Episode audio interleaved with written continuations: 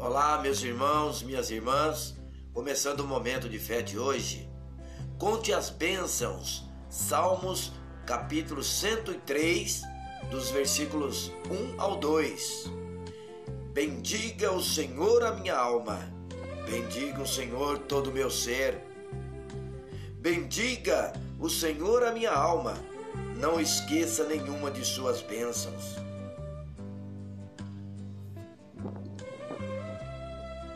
Ótimo convite à adoração e gratidão.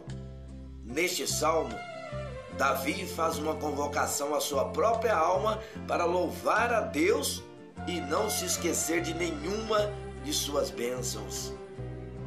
No decorrer dos versos, o salmista faz uma enorme lista com vários motivos pelos quais Deus merece ser adorado. Esse parece ser um precioso exercício que nos ensina a sempre ser gratos ao Senhor por quem é e pelo que tem feito por nós. Já dizia a letra de um antigo hino: Conta as bênçãos, quantas quantas são.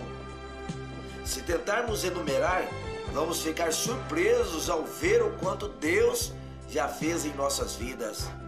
Outro convite é para contar, testemunhar o que Jesus tem feito. Devemos nos esforçar para não nos esquecer de todas as bênçãos que o Senhor tem realizado na nossa vida. E nada melhor do que falar, escrever ou testemunhar aquilo que o Senhor já fez. Até o poder respirar agora já é uma grande dádiva. Seja grato a Deus. Vamos falar com Deus agora, fale com Ele. Feche seus olhos. Senhor Deus e Pai, Tu, Senhor, és digno de toda glória e louvor.